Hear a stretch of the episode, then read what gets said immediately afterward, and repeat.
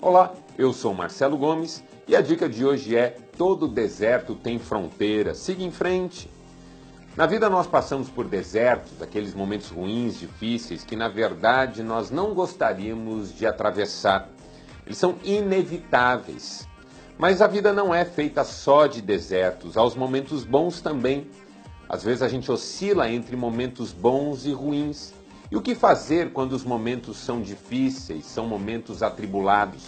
É importante seguir em frente, continuar caminhando, porque todo deserto tem seu fim, seus limites, e quem caminha encontra esse final.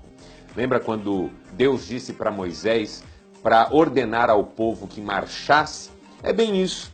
Todo deserto tem a sua fronteira e quem caminha chega lá que é que nós não podemos fazer no deserto? Primeiro, nós não podemos nos sentar para lamentar.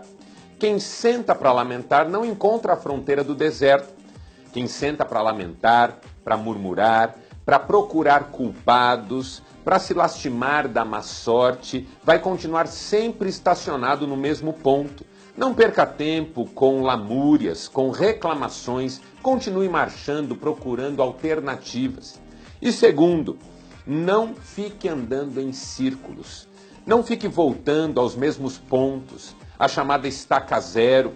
Não fique repetindo a si mesmo coisas já ditas, coisas já tentadas. Peça a Deus sabedoria, coisas novas. A Bíblia nos ensina que Deus nos faz andar em novidade de vida.